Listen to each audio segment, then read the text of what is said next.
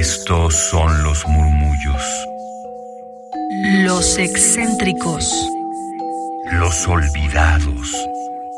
Los prohibidos. Radio UNAM presenta Gabinete de Curiosidades. una galería de los archivos más extraños que han habitado nuestra frecuencia.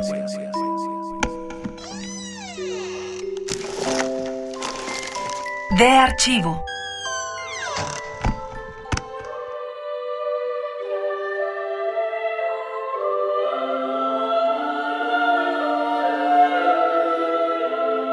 Sean bienvenidas, bienvenidos, bienvenides a Gabinete de Curiosidades, aquí con Frida Rebontulet. Síganos en Twitter, arroba gabinete C-bajo, para que puedan tener más detalles de lo que hoy estaremos escuchando y dando a conocer. Las fuentes principales que tenemos son dos. Es un portal español, Cualia, que se dedica a el mundo de la cultura y la música, pero también de un curso que he estado tomando, sigue activo, a través de Bruno Bartra y Teo Hernández, se llama Más allá de la música y en este caso el curso es Las mujeres en la música, una visión desde la Edad Media hasta nuestros días. Es así como me he estado inspirando para traerles a estas músicas, estas compositoras que en otros tiempos pues permanecieron en el anonimato o bien muy poco conocidas en sus entornos sociales y ahora históricos. Es reciente que se ha encontrado la autoría de diversas partituras, de diversas notaciones musicales, textos, testimoniales, códices, en fin, donde se puede dar la continuidad y dar a conocer quién fue la autora de estas piezas sonoras, de estas composiciones y también de muchísimo pensamiento filosófico, artístico, científico, botánico, en fin, de diversos saberes y que fueron distintas mujeres, principalmente en estos tiempos de la Edad Media, dedicadas a la vida de los conventos, de los monasterios, a la vida religiosa, pero también como una doble vida, digamos, aprovechando este espacio que era el único donde se podía dar educación y este tipo de servicios intelectuales para la mente y el espíritu a las mujeres. Era una de las formas de hackear el sistema del destino de casarte, tener hijos y dedicarte solamente al hogar. Pues bien, era poder hacerlo a través de la vida conventual para así tener una libertad en cuanto a la educación y desarrollarte como una profesionista, digámoslo en estos términos modernos. Es por ello que hoy les quiero hablar de Leonora de Este, quien fue princesa, monja y compositora. Les digo, esta es una nota de Mar Rey Bueno y también con las notas que hemos tenido a través de este curso de Teo Hernández y Bruno Bartra, ambos expertos musicales, etnomusicólogos, investigadores, han trabajado en la Fonoteca Nacional, entonces tienen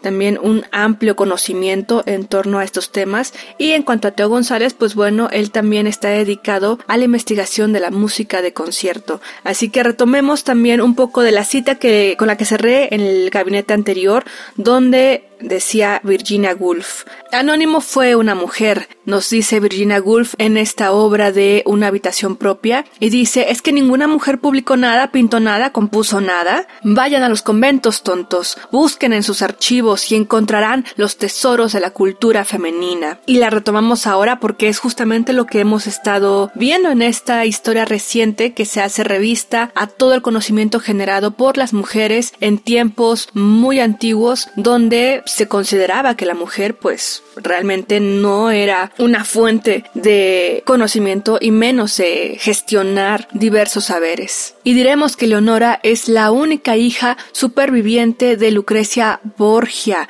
fue descubierta por la profesora de música y música también, Lori Strass, en la Universidad de Southampton. Y dice ella para el periódico The Guardian y dice, hace ocho años, hojeando un repertorio de impresos musicales del siglo XVI, me llamó la atención el título de un motete, Salve Sponsa Dei, Nova de Cristo. Pensé, debe de ser para monjas. Formaba parte de una serie de 23 motetes anónimos que se publicaron juntos en 1543. Así que hice lo que cualquier investigador haría y encargué una copia del libro. Cuando puse los motetes en una edición utilizable para los cantantes modernos, descubrí que eran diferentes a cualquier otra música del siglo XVI que yo hubiera conocido. Eran densos, intensos y a veces sorprendentemente disonantes. Tuve entonces la certeza de que fueron escritos para las monjas por otra hermana, una princesa y monja llamada Sur Leonora de Este. Y cierro cita de lo que menciona esta profesora y música para el diario The Guardian, donde nos dice cómo es que encontró y de ahí siguió la pista para poder dar luz a Lucrecia Borgia, para dar a conocer la diversidad de la composición que realizó Leonora de Este, hija de Lucrecia Borgia. Así que escuchemos una composición justamente de esta mujer de el disco llamado La hija de Lucrecia Borgia, princesa, monja y música. Motetes para convento del siglo XVI. Música Secreta y Sirenas Celestiales, dirigido por Laurie Strass y Deborah Roberts. Esta pieza en particular del disco se llama Música Kinkebocum, Angeli Arcangeli Troni. Escuchemos.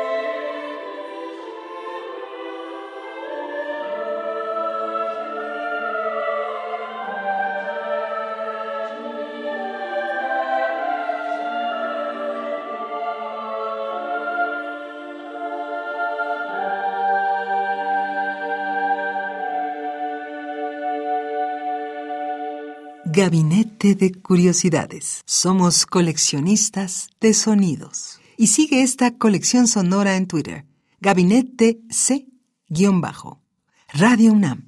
Experiencia sonora. Estamos en Gabinete de Curiosidades, escuchamos una de las piezas que vienen en este disco de la hija de Lucrecia Borges, así se llama el disco, dirigido justamente por quien ha dado esta luz, ha descubierto la trayectoria y también notificado de la obra que compuso esta mujer, Leonora de Este, princesa, monja y compositora, hija de una mujer histórica también, Lucrecia Borgia. Están en Gabinete de Curiosidades, síganos en Twitter, arroba gabinete c-bajo, y ahí tendrán más información de lo que hoy estamos abordando. También continúa esta mujer, descubridora de Leonora de Este, la profesora y música Lori Strass. Y menciona, Leonora que nació en 1515 y falleció en 1575, fue la única hija sobreviviente de Lucrecia Borgia y de su tercer marido Alfonso I de Este, duque de Ferrara. Lucrecia murió cuando Leonora tenía solo cuatro años a causa de complicaciones por el nacimiento de quien posiblemente fue su décimo hijo. Leonora se crió en el convento de Corpus Domini en Ferrara, donde su madre fue enterrada, porque no había ninguna mujer de su rango para educarla en la corte. A los ocho años de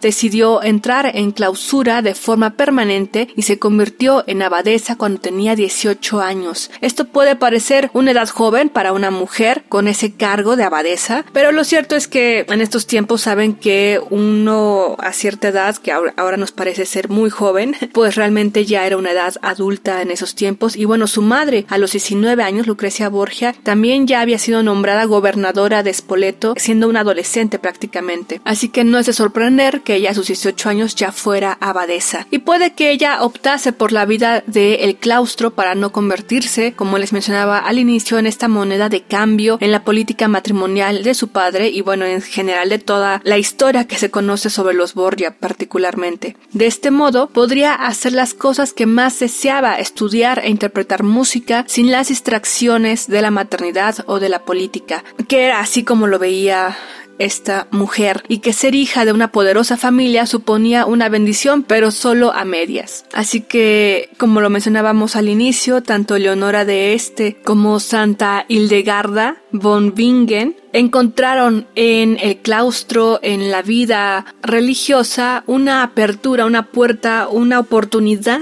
de educarse y de generar conocimientos y de disfrutar de diversas artes que pues para las mujeres de esa época e incluso en nuestros tiempos son sesgadas, no son tan permitidas y tampoco de fácil acceso. Y así hemos de dar cierre a este episodio de Gabinete de Curiosidades con música de Leonora de Este, princesa, música y monja. Esto editado por Naxos de América en el disco Lucrecia Borgia's Daughter, motetes del convento del siglo XVI, música secreta y sirenas celestiales dirigido por Lori Strass, quien ha sido esta profesora y música que descubrió la obra, los textos y le siguió la pista hasta llegar a dar la autoría a Leonora de Este y también en la dirección Deborah Roberts. Ya escucharán la pieza, pero el canto polifónico también perteneciente a esta época medieval, por lo general es pensada con hombres cantando, pero estos cantos fueron hechos particularmente para ser cantados por mujeres, por las hermanas con las que convivió esta mujer, Leonora de Este. Esto es Tribulaciones Civitatum Audivimus, grabado en 2017 por Obsidiana Records y yo soy Frida Rebontulet. Tengan un excelente momento en su día y nos escuchamos en la próxima entrega de Gabinete de Curiosidades. Hasta la próxima.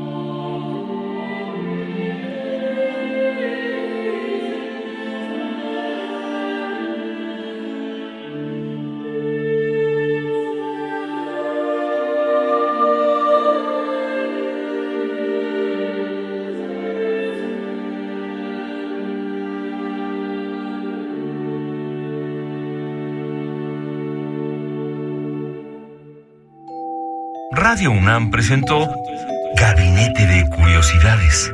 Refugio de experimentación, memoria y diversidad sonora. Dispara tu curiosidad en la próxima emisión.